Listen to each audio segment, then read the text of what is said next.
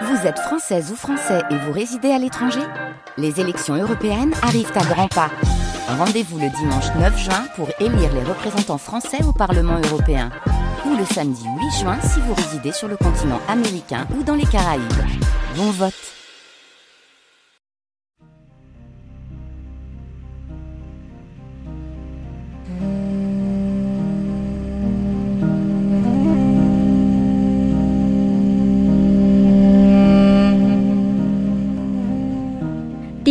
Pichu Barang Vapathor France Culture សូមគោរពអញ្ជើញលោកអ្នកនាងស្ដាប់នាទីប្រវត្តិមហាសោកនាដកម្មកម្ពុជា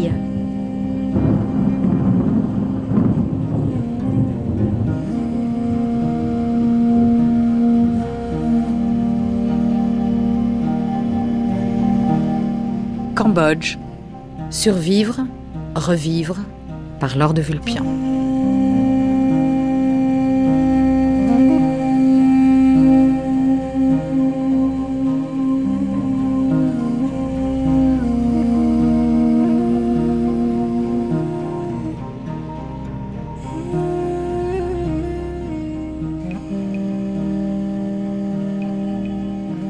De 2 millions de morts entre 1975 et 1979 pour 7 millions d'habitants à l'époque au Cambodge, soit près d'un tiers de la population.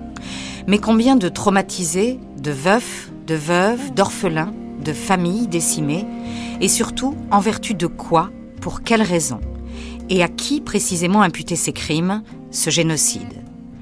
Sans réponse, ces questions ne peuvent que continuer à hanter ceux qui ont échappé à la mort. C'est du moins l'idée que nous en avons, nous, qui n'avons pas subi les Khmers rouges. Quant aux réponses apportées par les historiens, les chercheurs et les auteurs, elles ne sont pas de nature à réconforter le survivant pris dans son individualité par rapport à ce qu'il a subi, lui, personnellement, intimement. Le cas du Cambodge est particulier. On parle de génocide, au sens symbolique du terme, mais on peine à définir certaines des caractéristiques nécessaires à sa reconnaissance juridique et judiciaire. Y avait-il intention de tuer? Et de tuer qui? À raison de quoi? Pour d'autres génocides, la Shoah ou celui des Tutsis du Rwanda, la qualification ne fait pas difficulté. Des groupes précis et limités ont été clairement et explicitement visés, ici les Juifs, là les membres de l'ethnie Tutsi mais au Cambodge. Les tenants de l'ancien régime, celui de Lon Nol, et jusqu'aux petits fonctionnaires, étaient catalogués comme ennemis de la Révolution, de même que tous ceux qui avaient été en contact avec l'influence occidentale dite impérialiste.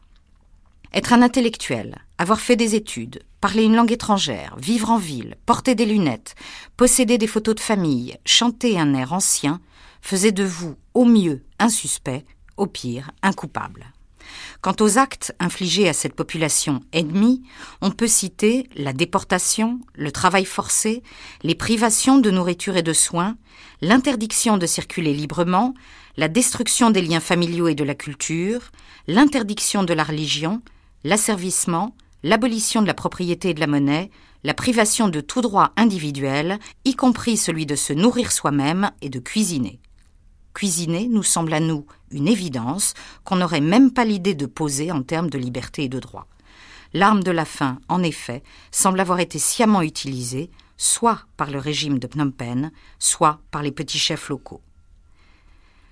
L'histoire de ce génocide, qui se caractérise par la mise en place d'un véritable système de contrôle, d'oppression et de terreur, n'est pas encore totalement écrite, et la justice n'est toujours pas passée. Restent les souffrances et les questions des survivants, Trente ans plus tard, comment vivent-ils avec leur passé? Ont-ils réussi à y faire face À le dépasser? Le Cambodge est un pays bouddhiste qui n'a pas la même vision que nous de l'univers, de la place de l'homme dans la société, de l'enchaînement des faits, des cycles du temps et de la vie, ou plutôt des vies. Est-il plus facile ou plus difficile de se relever de ce génocide quand on ne vit plus au Cambodge, sur la terre même du crime, mais dans une société occidentalisée, plus rationaliste et où l'individu est davantage pris en compte Peut-on parler de résilience à propos de ceux qui ont finalement réussi à apprivoiser, sublimer ou transcender leur douleur et leur désespoir Bienvenue donc dans cette quatrième table ronde ce matin avec quatre invités. Denise Afonso, vous êtes une survivante du génocide des Khmers rouges, cambodgienne, née de mère vietnamienne et de père français. À la fin de la première guerre d'Indochine, vous vous décrivez comme un pur produit du colonialisme. Vous avez perdu votre mari et votre fille de 9 ans sous les Khmers rouges. Somanos Sar, vous aussi, vous êtes cambodgien, vous aviez 10 ans en 1975. Vous avez perdu presque toute votre famille dans ce génocide, sauf votre mère qui se trouvait à l'étranger au moment où les Khmers rouges ont pris le pouvoir, et l'un de vos cinq frères et sœurs. Tous les deux, vous avez écrit un livre de témoignages et de réflexions sur votre parcours. Richard Rechtman, euh, vous êtes psychiatre et anthropologue et vous avez eu pour patient des survivants cambodgiens réfugiés en France. Bruno Carrette, vous êtes journaliste et documentariste. Vous avez réalisé et produit plusieurs films. Vous venez de vivre et de travailler une dizaine d'années au Cambodge, une société que vous connaissez donc particulièrement bien, et vous serez une voix du pays d'aujourd'hui. Bonjour à tous. Première remarque euh, sémantique. Euh, à propos du Rwanda, on parle euh, des Tutsis qui ont échappé au génocide de 1994 en les nommant rescapés. Au Cambodge, on parle de survivants.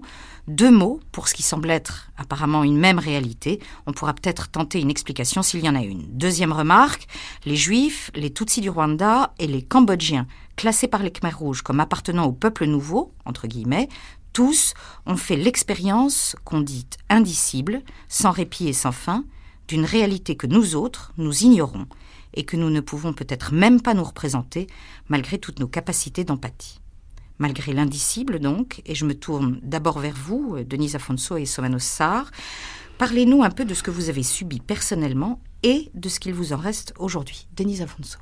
Écoutez, 30 ans après, j'ai quitté le pays depuis 79, 30 ans après, euh, j'ai l'impression, je vis, j'ai l'impression de vivre euh, normalement, au jour le jour, mais quelque part, au fond de moi, les séquelles sont toujours là. Euh, je continue à faire des cauchemars. J'ai mon fils qui a aujourd'hui 42 ans, qui lui également vit normalement parce qu'il fallait lutter pour vivre dans cette société qui est quand même une société très dure. Euh, Lui-même, il n'a jamais voulu en parler il est resté bloqué sur cette période-là et on n'a jamais pu réussir à lui faire dire quoi que ce soit. Et moi-même, aujourd'hui, j'ai encore des séquelles, j'ai encore, je fais encore des cauchemars. Et j'ai aussi peur de retourner dans le pays en dépit de ce que tout le monde dise, que ça revit, que tout le monde vit normalement. Et moi, moi personnellement, euh, non. La peur existe encore. Là, je suis, j'ai toujours peur. Je continue à avoir peur même à Paris. Même ici, j'ai peur parce que je sais que jusqu'en 90, les Khmer rouges ont encore pignon sur rue ici, en France. Euh, à l'ONU, ils ont encore leur siège grâce à la Chine et aux, aux, aux Américains. Et ça, je n'ai jamais compris. Et moi-même, ici, j'ai eu peur, j'ai eu très peur. Jusqu'au moment où j'ai rencontré des, des, gens qui m'ont tenu des, des, thèses négationnistes, c'est à partir de ce moment-là que je m'étais dit, maintenant il faut que je fasse quelque chose. C'est là que... Pour moi, c'était euh, surtout la, la perte de, de, tous les êtres que j'aimais. Et à partir de ce moment-là, euh, moi, j'avais plus rien à perdre. Et, et la peur, j'ai perdu avec aussi. Depuis, j'ai plus peur de rien. Et c'est ça aussi qui, qui m'a permis aussi d'aller euh, justement de profiter euh, pleinement de, de, cette vie euh, que j'ai actuellement en France et que je suis reconstruire quelque vous, part. Vous diriez que vous êtes sans traumatisme et sans séquelles? Non, les séquelles, euh, les séquelles, je, je, les ai toujours au plus profond de moi et qui, bon, qui resteront marquées donc, donc ma chair à, tout jamais. Mais j'en tire une force qui me permettent d'aller au, au, de, au, devant de la vie. Et pour vous deux, l'indicible est devenu dissible maintenant? Rétrospectivement, oui, euh, c'est l'indicible reste indicible, mais euh, il y a eu un déclic en moi. C'est-à-dire, je, je ne veux plus souffrir, parce que continuer à souffrir, c'est permettre à ceux qui m'ont fait du mal de continuer à me faire du mal. Logiquement, je ne peux pas accepter qu'ils continuent à me faire du mal. Denise Afonso? Pour moi-même, c'est différent. Le problème est différent parce que j'ai trop souffert. J'ai enterré tous mes morts. Euh, bon, la belle-sœur, ses, filles, ses enfants et ma propre fille. Dans les camps, ils étaient tous morts de maladie, de faim, ma fille en particulier. Et euh, pour moi, la douleur, elle est toujours là. Elle est toujours là. Je ne pourrais pas oublier. Je ne pourrais pas oublier. Si j'ai continué à vivre, à lutter ici, c'était d'abord pour mon fils qui à l'époque n'avait que 15 ans. Et donc il fallait que je pense à lui d'abord. Mais même aujourd'hui qu'il est bien installé dans la vie et tout, moi-même, je, je ne peux pas faire un trait là-dessus. C'est pas possible. Richard Reichmann, euh, vous, vous avez accompagné et soigné des, des survivants du, du génocide cambodgien ici en France. Quelle a été votre expérience de médecin? Ah bah, c'est une expérience de, de, de psychiatre, hein, donc euh, précisément centrée sur les conséquences de ce qui s'est passé pendant euh, ces, ces années-là, euh, d'essayer avec eux de comprendre euh, comment ça leur est arrivé, qu'est-ce qui leur est arrivé et comment se reconstruire après après une telle histoire. Hein. Il est évident que, que, comme vous le disiez très justement, les conséquences restent, les cauchemars demeurent, on ne peut pas changer le passé et recommencer à vivre, ça ne veut pas dire oublier ce qui s'est passé. Il y a un cheminement qui est, qui est, qui est très important à faire, et je dois insister quand même sur ce point-là, tous les Cambodgiens n'ont pas besoin d'aller voir un psychiatre. Il y en a quelques-uns qui en ont besoin, c'est bien qu'ils puissent en, en, rencontrer, mais euh, le devenir de tout survivant n'est pas d'être un traumatisé à vie, vous l'illustrez remarquablement bien avec cette, cette idée qu'il faut justement euh, se battre aussi pour ne pas faire gagner une seconde fois euh, les Khmers rouges. Mais pour ceux euh, pour lesquels c'est presque un indépassable, il y a un cheminement très long, et j'ai une expérience maintenant de de plus de 20 ans avec euh, certains patients et certains patients que je vois depuis, de, depuis tout ce temps-là. Bien sûr, euh, c'est compliqué, bien sûr, c'est une épreuve euh, qui laisse des traces dans la vie individuelle, dans la vie professionnelle, dans la vie sociale et affective. Mais il y a des possibilités, il y a des possibilités d'accompagnement, bien sûr.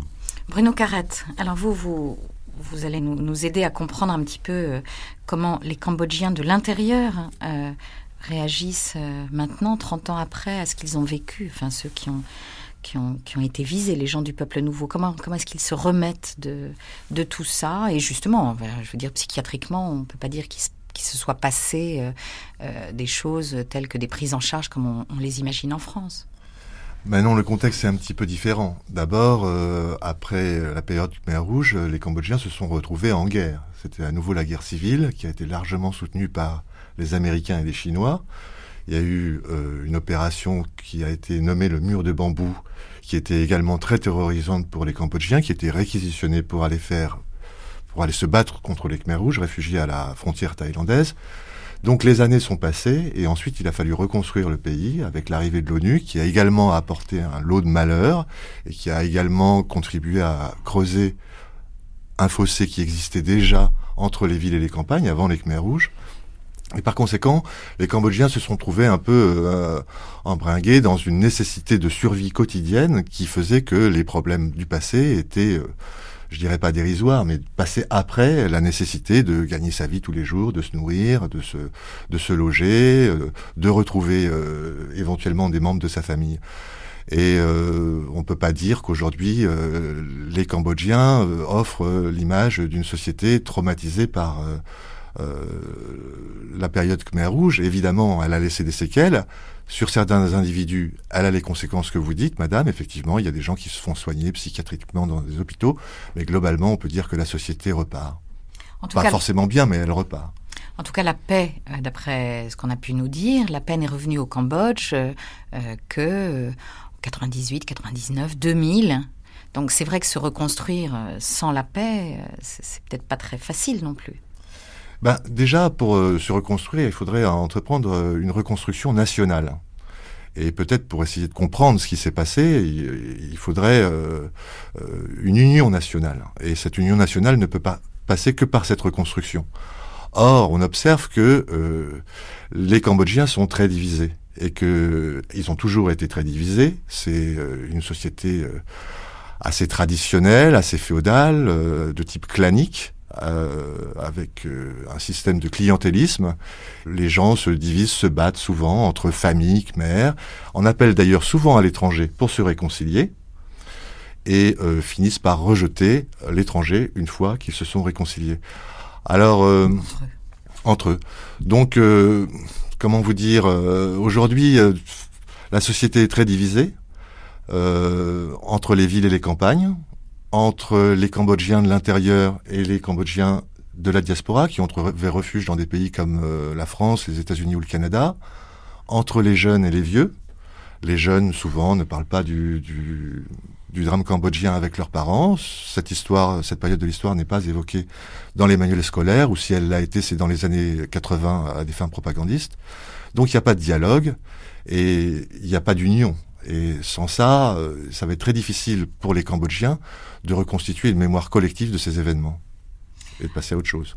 Alors on va on va parler euh, maintenant de, de la faim et de la de la famine, euh, bon qui a été organisée ou pas euh, et qui n'a pas forcément été appliquée et ressentie de manière uniforme dans tout le pays à l'époque. Euh, alors évidemment, euh, il n'y avait pas que la famine, il y avait aussi un contrôle constant des individus, un espionnage organisé pour tous les peuples nouveaux entre guillemets, la peur de mourir et un niveau de stress extrêmement élevé. Il semblerait que les animaux du temps des Khmers rouges, les, animaux d'élevage, les porcs, les bœufs, les buffles étaient euh, mieux nourris que les humains.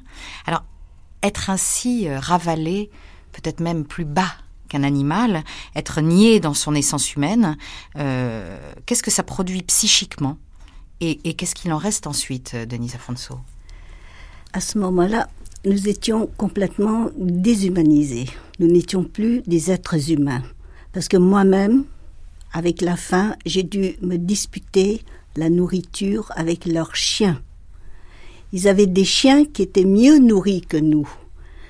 Et donc moi, pour survivre, pour manger, qu'est-ce que je faisais? J'allais ramasser les restes qu'ils qu jetaient à leurs chiens.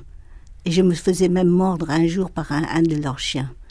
C'est ça, ce côté euh, inhumain, mais vraiment pendant quatre ans, j'étais humiliée, j'étais, euh, je volais, j'étais, j'ai risqué ma vie pour avoir volé, pour euh, et après je sais pas comment faire pour, euh, je sais pas comment j'ai fait. Richard pour, euh, Vous touchez du doigt un, un des éléments essentiels hein, de, de, ce qui s'est fait pendant la période Khmer Rouge, c'est ce, cette pratique de la déshumanisation qui est le préalable à un processus d'extermination. Pas simplement tuer les gens, mais tenter de les déshumaniser d'abord, c'est-à-dire les ravaler euh, au-delà, en deçà de tout. Cette déshumanisation, elle échoue tout le temps. On ne peut pas sortir les gens de l'espèce. Hein. Antel l'avait très bien dit dans, dans son livre, on ne peut pas sortir un homme de l'espèce. Quoi qu'on lui fasse, quoi qu'on lui fasse subir, un homme restera toujours un homme.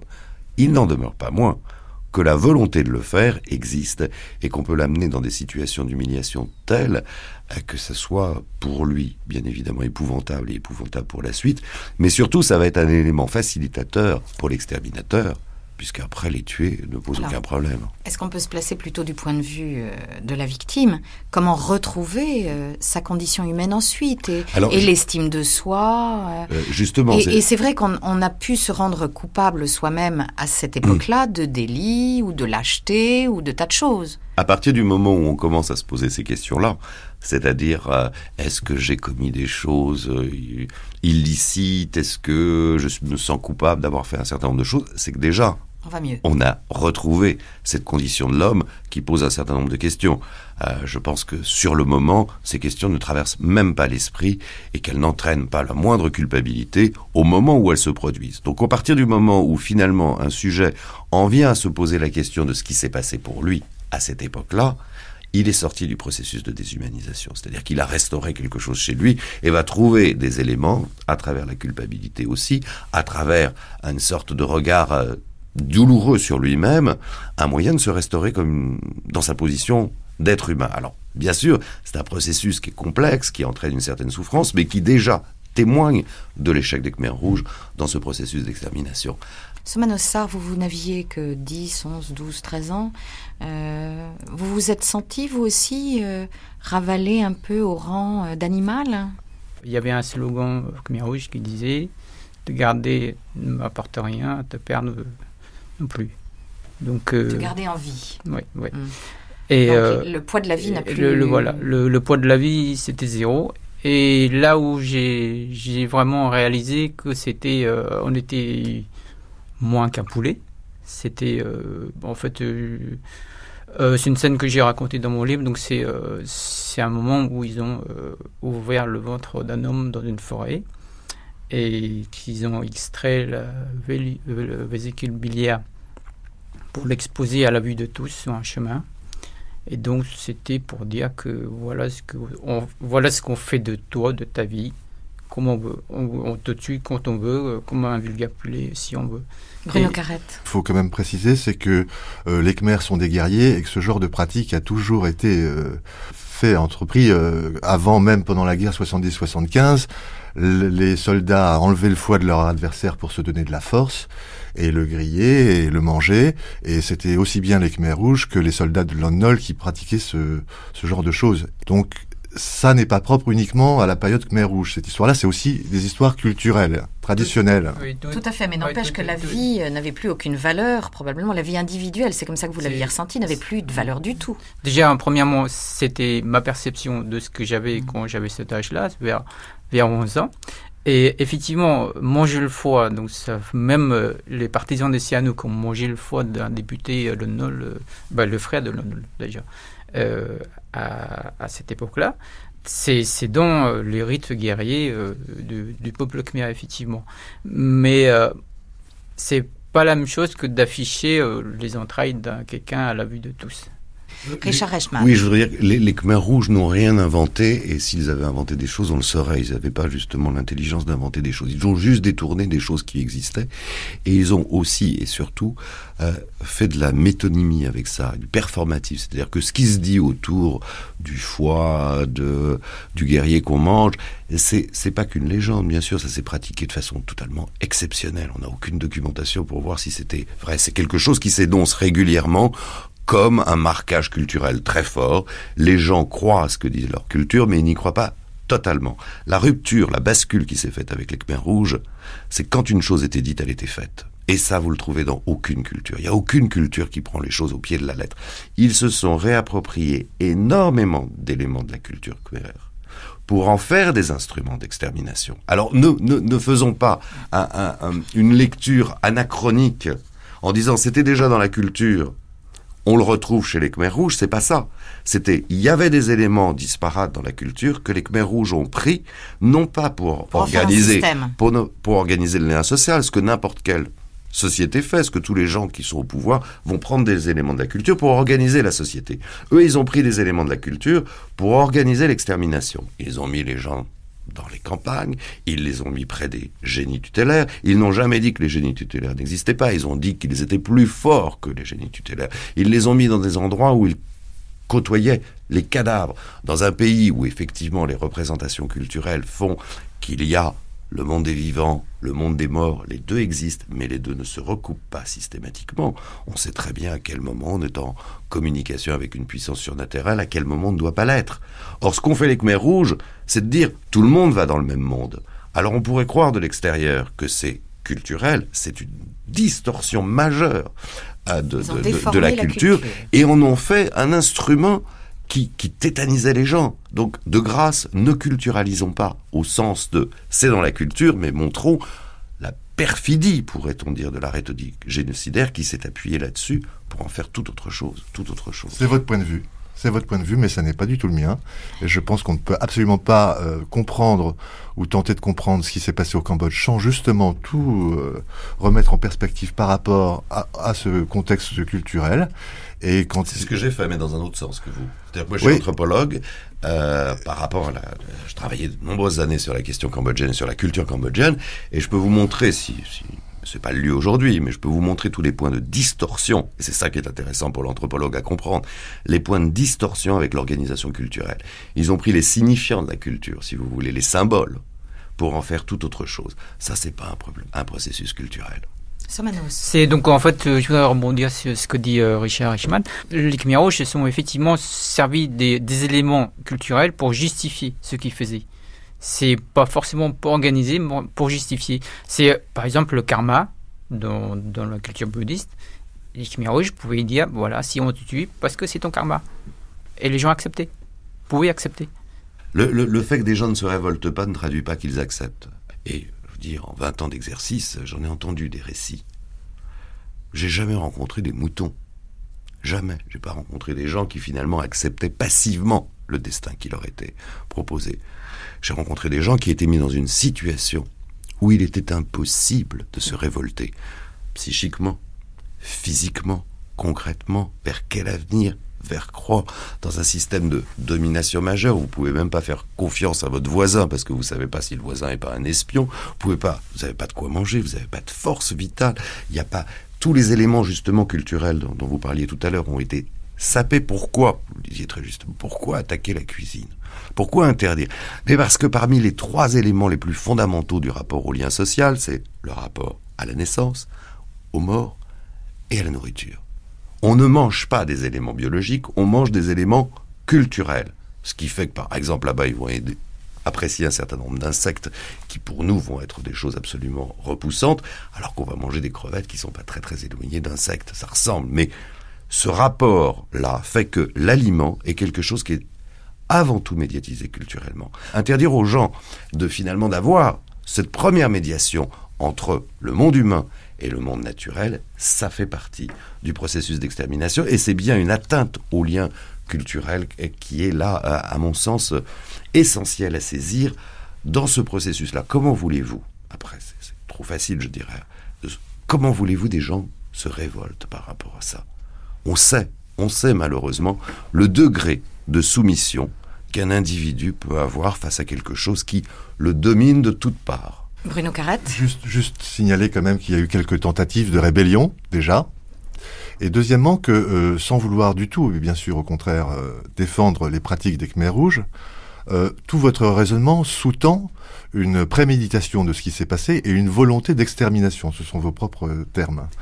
Là-dessus, je ne suis pas du tout d'accord avec vous. En tout cas, rien ne permet de l'affirmer aujourd'hui, et ça sera précisément peut-être le rôle du tribunal, s'il a lieu un jour, de déterminer quelle est la part de préméditation.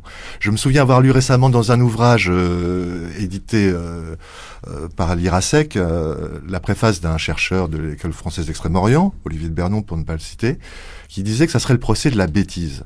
Et je suis plutôt d'accord avec lui qu'il s'agit d'une grosse bêtise, d'une bêtise mortelle qui a été, qui a tué le quart, voire le tiers de la population, donc qui doit être expliquée et comprise pour que le Cambodge puisse repartir mais je ne crois pas que les Khmers rouges étaient des méchants criminels assoiffés de sang.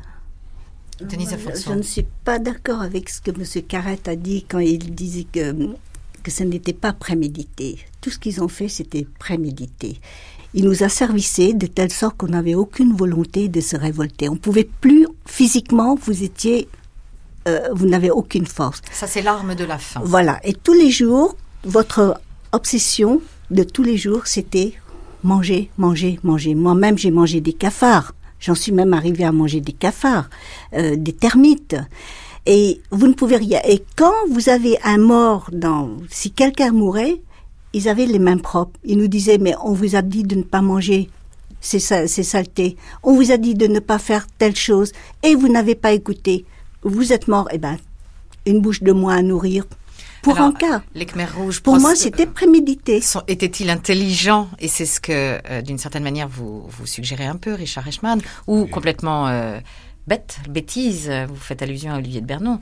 Euh, dans l'intention, y avait-il intention? Est-ce que c'était intelligent ou bête Il y avait plusieurs Khmers rouges.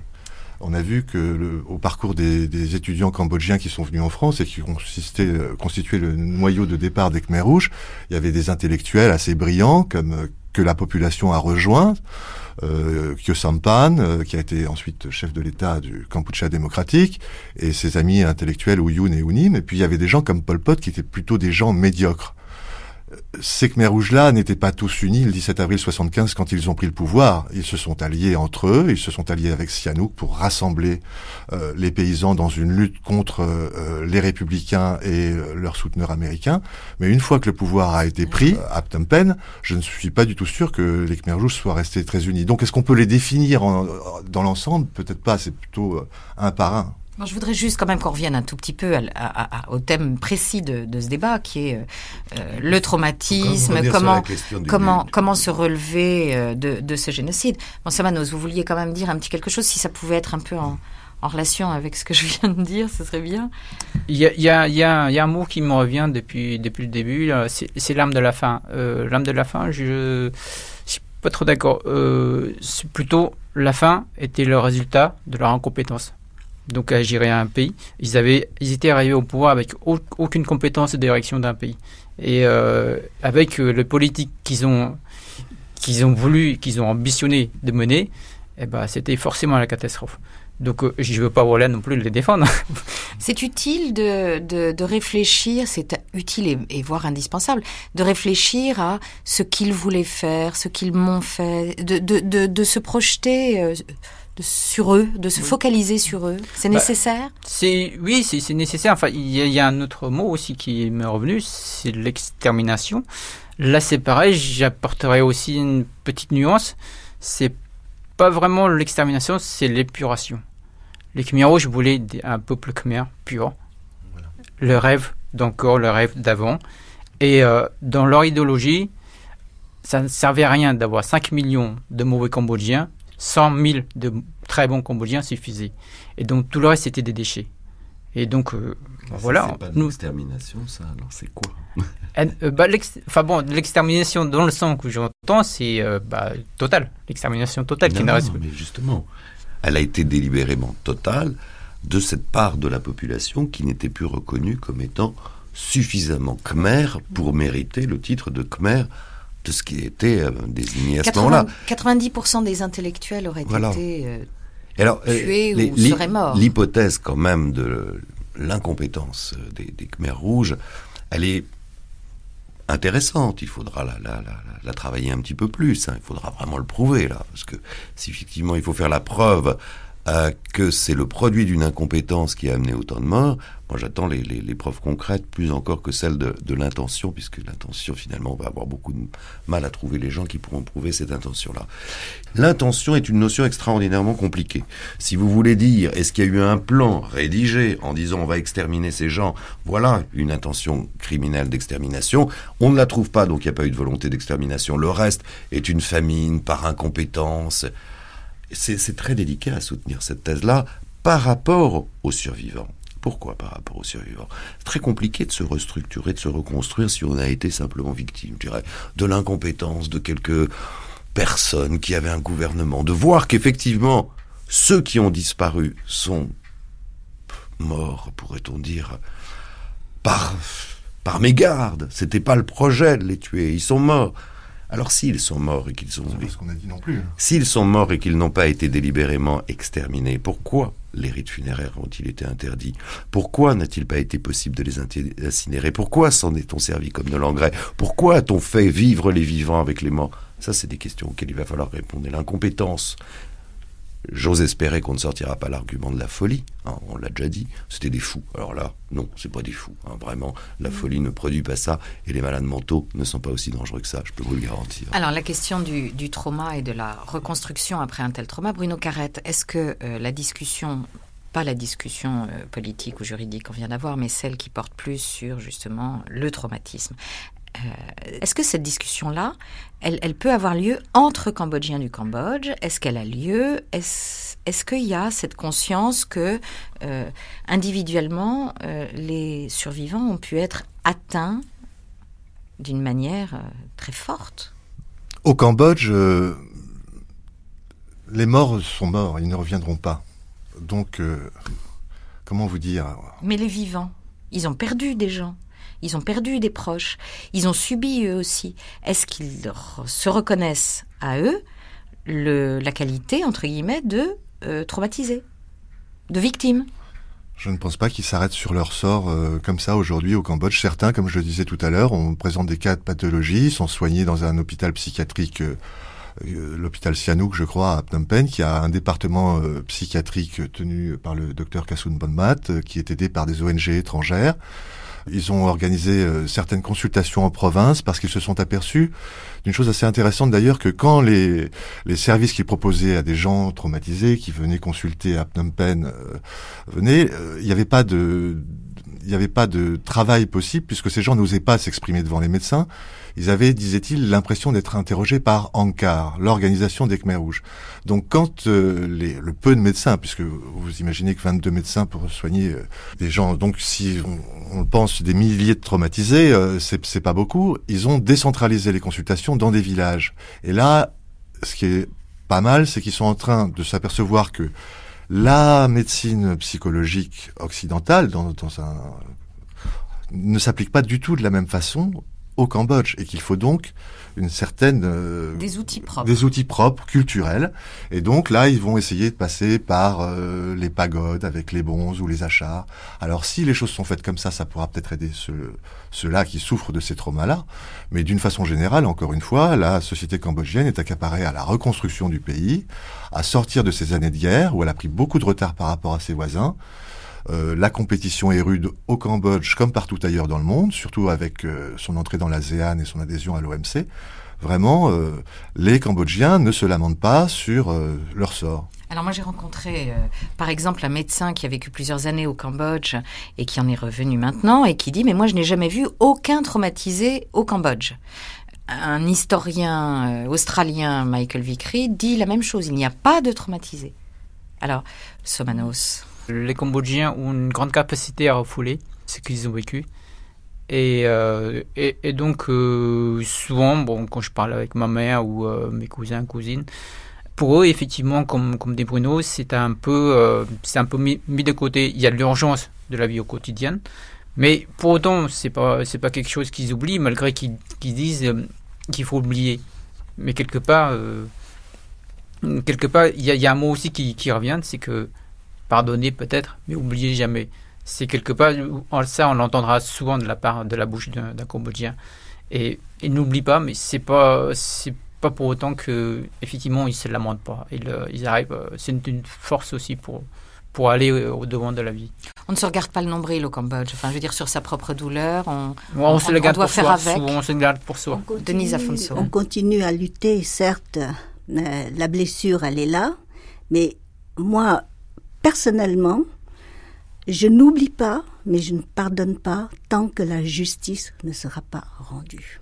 Pardonner, c'est très beau, mais pour moi, pardonner, d'accord, mais ah, il faut qu'il y ait une justice, il faut que qu'on reconnaisse qu'il y a eu crime de masse, qu'il y a eu génocide. Et, et pour vous, ce serait un élément de votre propre reconstruction Voilà. Indispensable. Voilà pour moi, ce serait tant que tant qu'ils n'ont pas été condamnés, tant qu'on ne reconnaît pas, tant que la communauté internationale ne reconnaisse pas tous ces crimes, pour moi, je ne pourrais pas oublier.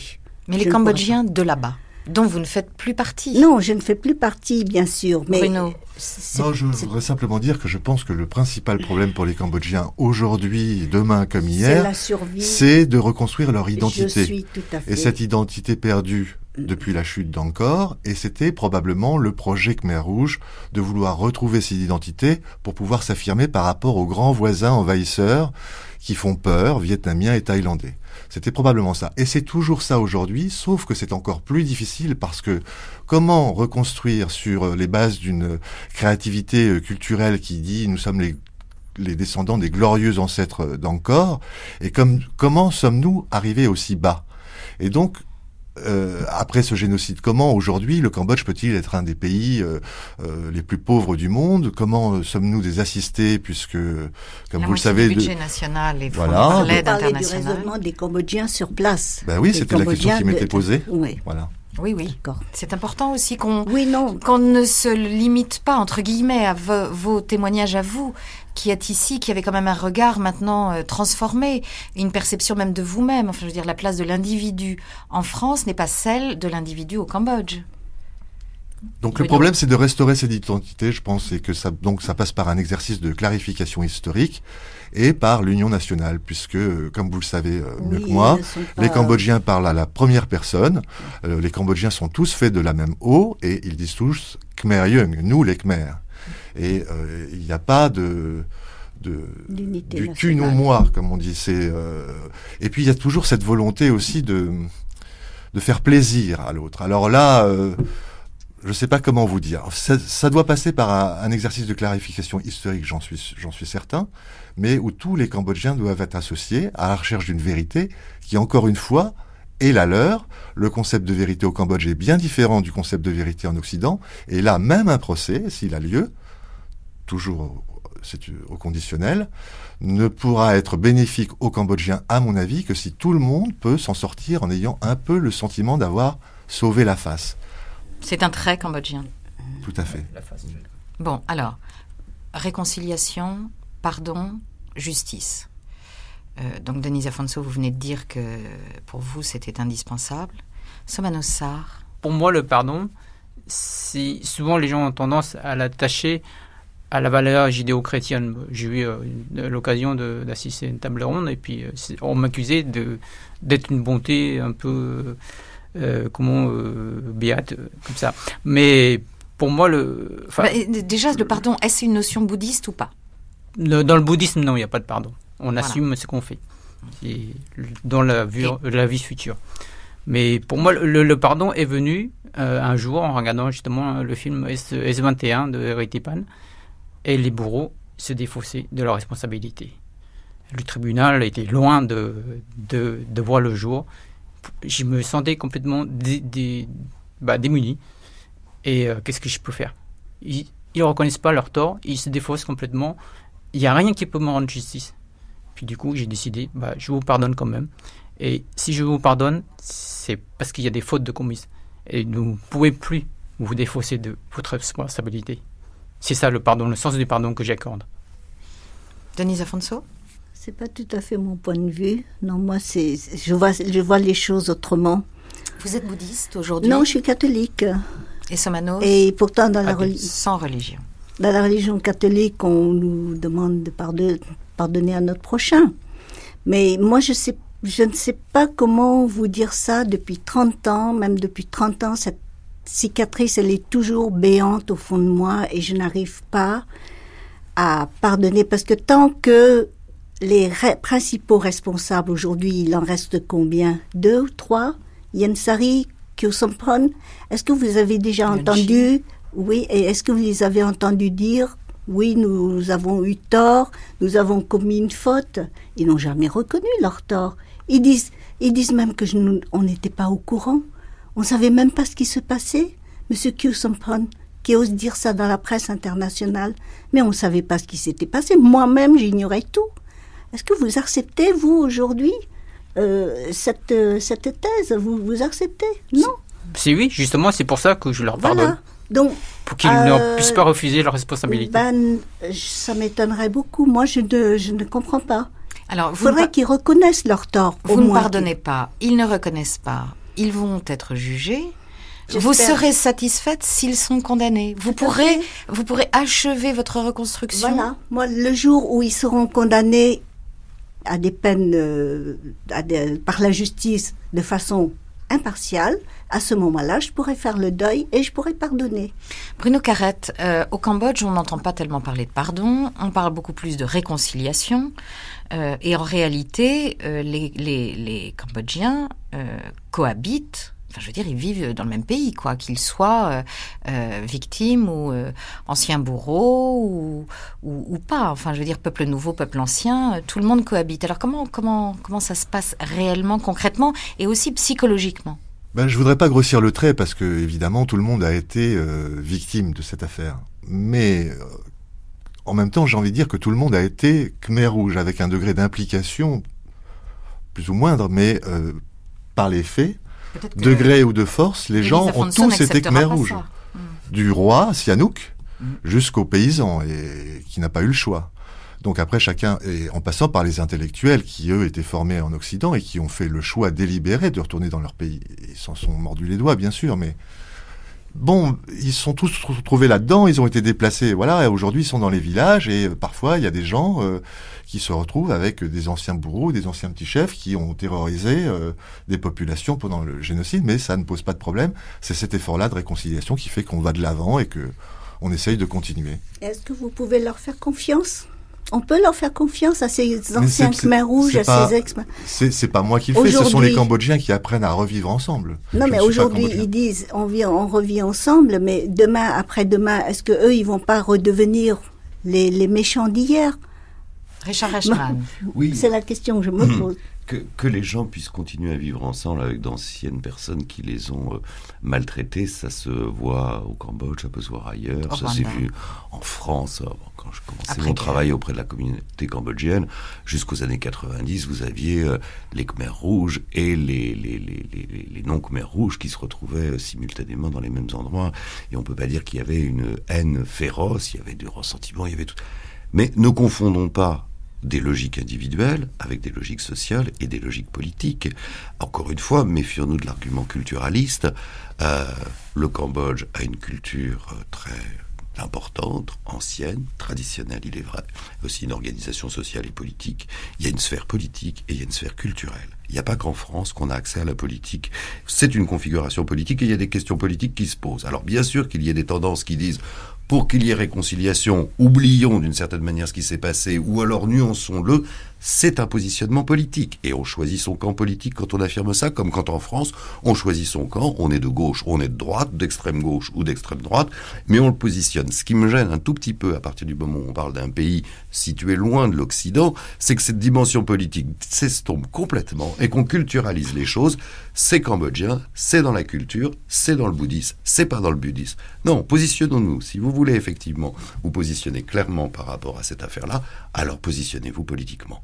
De quel bord êtes-vous? De quelle situation politique parlez-vous? De quelle position politique on parle? À ce moment-là, le discours devient beaucoup plus clair et les Cambodgiens auront une possibilité beaucoup plus facile enfin, d'aller du côté de la... Ça doit se passer là-bas, ça. Mais c'est pas à nous d'en parler d'une certaine manière, parce que nous, la, la situation politique intérieure au Cambodge... C'est une responsabilité internationale. Il s'est passé quelque chose qui affecte le monde entier parce qu'il y a eu extermination d'un grand nombre de populations et aujourd'hui il existe des accords internationaux qui font que le monde n'est plus censé accepter que dans un pays même souverain se produisent des choses comme ça. Donc ce n'est pas qu'une affaire cambodgienne. C'est une affaire qui regarde le monde entier. les gens de la diaspora ont leur mot à dire. C'est pas parce qu'ils n'habitent plus là-bas qu'ils n'ont plus leur mot à dire. Ils ont leur mot à dire, qu'ils soient entendus ou non. Pas euh, de la même manière, vous voyez. Mais c'est ça qui est très intéressant ça prouve que la société existe, qu'il y a des différences, qu'il y a des différences politiques plus que culturelles, et qu'au sein de la même culture, les gens peuvent avoir des positionnements différents. Donc, encore une fois, cessons l'argument culturaliste, c'est des positionnements sur... Que ces gens ont épousé des cultures occidentales, mais que leur opinion diffère aujourd'hui. Mais alors, comment vous expliquez qu'il y a des, il y a des sarkozystes et des royalistes en France Parce qu'ils ont des positions culturelles différentes? Mais alors, culturel, on ne peut pas culturaliser les choses ainsi, c'est pas vrai. J'ai reçu des Cambodgiens qui débarquaient de l'avion et qui avaient ces problématiques-là. Ils étaient occidentalisés. Les trois quarts des patients que je suis ne parlent pas un mot de français, vivent dans un univers exclu. J'ai appris le khmer et je les interprète. Et ne vivent que dans le milieu cambodgien, n'ont absolument pas accès à la société française, ils n'ont pas suivi l'étude, ils ne maîtrisent pas la langue comme vous la maîtrisez, sont dans un univers qui est strictement cambodgien. Alors bien sûr qu'ils n'ont pas suivi l'évolution de leur pays, mais c'est une évolution politique et historique pas une évolution culturelle. On ne change pas un individu de sa culture en l'espace de dix ans. Vous êtes toujours français. Et la façon dont vous nous parlez, malgré que vous ayez vécu dix ans au, Cambodge, est empreinte de nos références occidentales, que vous essayez de transformer un peu en référence. Oui, mais je dire que politiquement, vous êtes, toujours, la culture qui a toujours sa place et que politiquement, les méthodes politiques cambodgiennes n'ont pas changé, elles sont toujours dictatoriales, comme elles l'étaient au temps de Sihanouk, comme elles l'ont été au temps des Khmer Rouges, comme elles le sont du temps de Hun Sen depuis qu'il a pris le pouvoir, c'est-à-dire depuis 20 ans, et que c'est la culture cambodgienne, c'est une culture de violence, et que donc on ne peut pas en faire abstraction quand on parle du Cambodge. Je n'y crois pas. Aujourd'hui, c'est quand même incroyable. On a un pays qui vit depuis plus de 15 ans maintenant avec enfin bientôt 15 ans, avec plus de la moitié de son budget qui est assuré par la communauté internationale. Il n'y a pas de pays qui soit plus perfusé au monde que le Cambodge. On a créé un gouvernement, il y a 330 ministres et secrétaires d'État. Mais il y a un seul chef, c'est Hun Sen. Et tout le monde va se mettre aux ordres de Hun Sen et faire comme il dit. C'est la même chose qu'avant, entre les Khmer rouges et les petits Pas de la culture.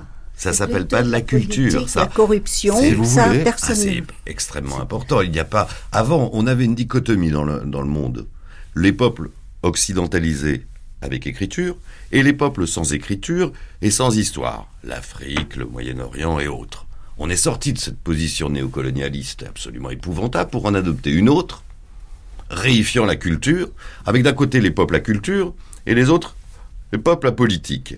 Je récuse de la même manière cela. C'est un argument néocolonialiste qui est absolument, à mon sens, inacceptable. Tous les peuples ont accès à la politique. Et tous les peuples font de la politique. Alors que certains dirigeants soient suffisamment habiles pour culturaliser leur politique et faire croire que l'opposition est une anticulture, je suis entièrement d'accord avec vous. Mais nous autres avons une responsabilité éthique, morale et politique à bien ramener les choses à des enjeux politiques et pas culturalistes. Alors quelle peut être la réponse politique à la question du traumatisme? Il n'y a pas de réponse Et de la politique sortie à, la, du à la question du traumatisme. Pour sortir du traumatisme, il faut que les responsabilités soient posées.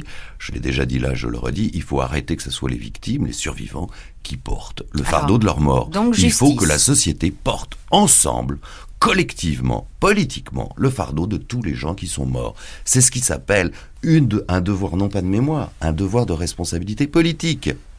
Quand il y a Alors, des morts, il n'y a pas que les survivants qui en témoignent. Justice. Donc, que la euh, communauté internationale reconnaisse aussi ses responsabilités, parce qu'elle a été coupable dans tout ça. elle ne sera tout- pas jugée euh, Non, non, dans le cadre sais, du dans- procès dans qui le doit commencer en principe l'année prochaine. Voilà, je dis bien non. en principe. Denise Oh, Afonso, Denise Afonso, vous, vous avez euh, une particularité, c'est que vous avez été témoin lors d'un procès qui s'est tenu en 1979 au Cambodge. Au Cambodge, oui. Procès de Pol Pot et Ieng Sari par contumace, c'est-à-dire en leur Ils ont été absence. condamnés par contumace. Voilà, condamnés à mort. Bon. Euh, vous, vous étiez témoin. J'étais témoin.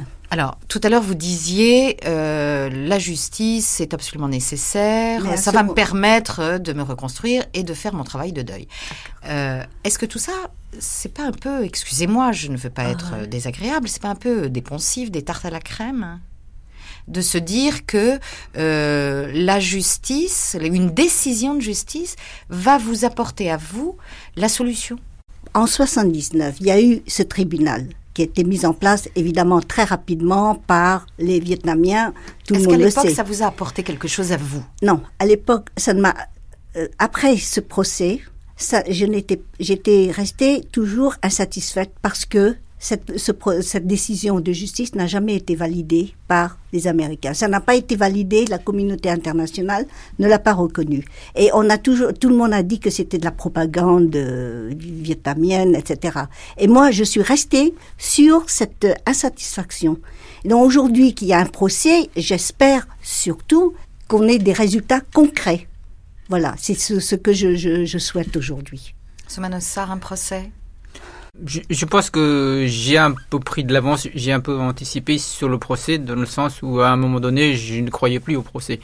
Donc euh, j'ai fait mon travail personnel.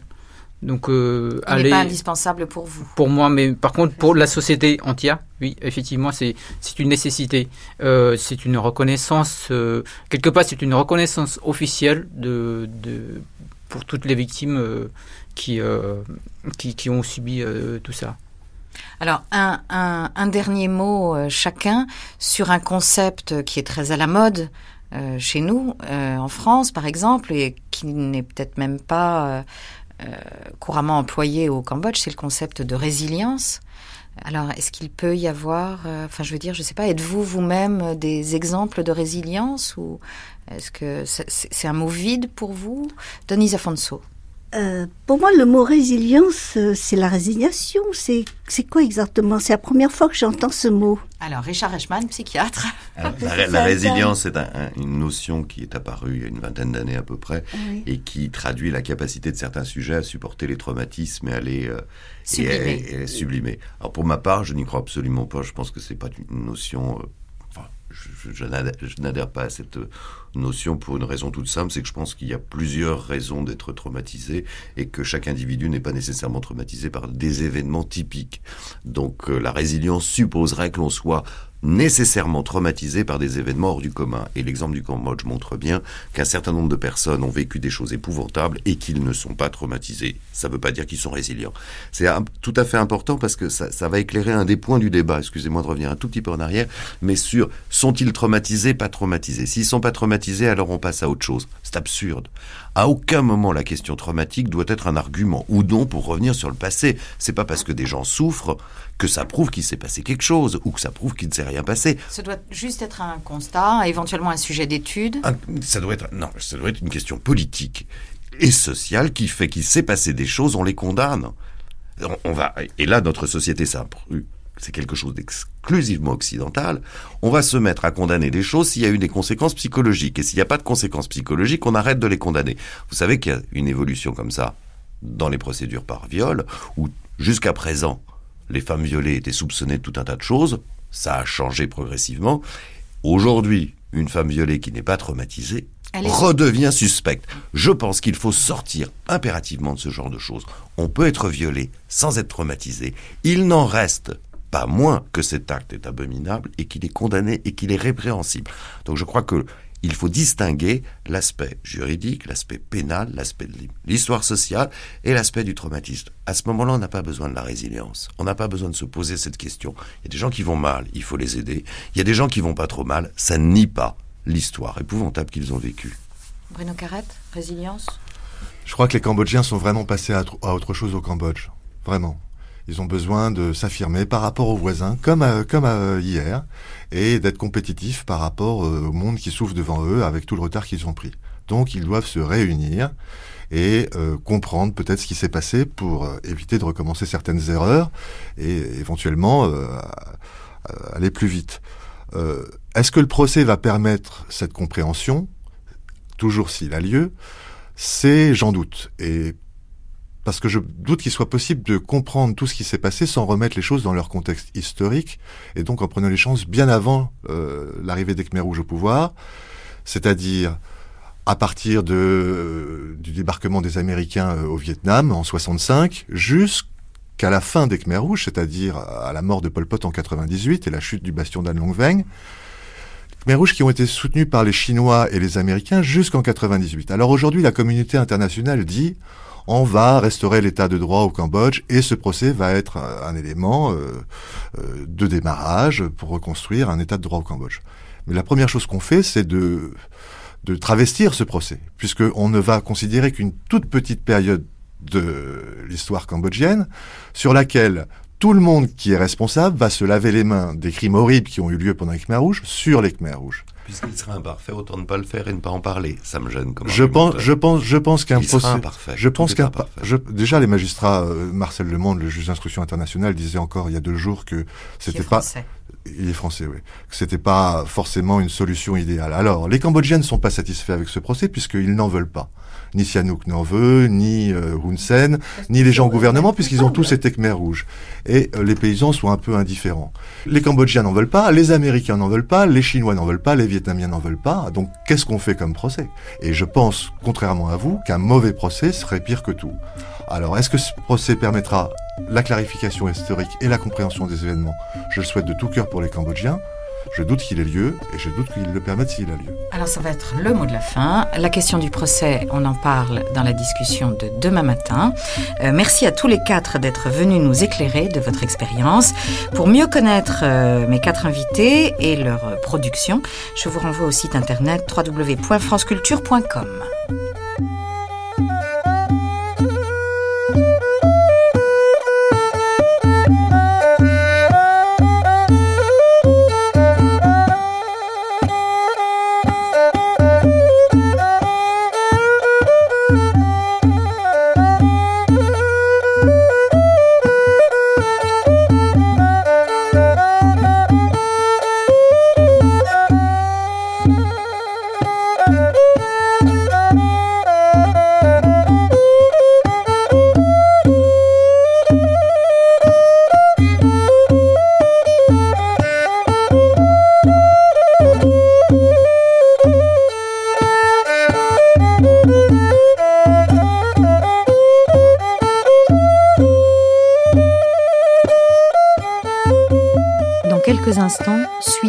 cette grande traversée avec un documentaire Entre karma et justice des hommes.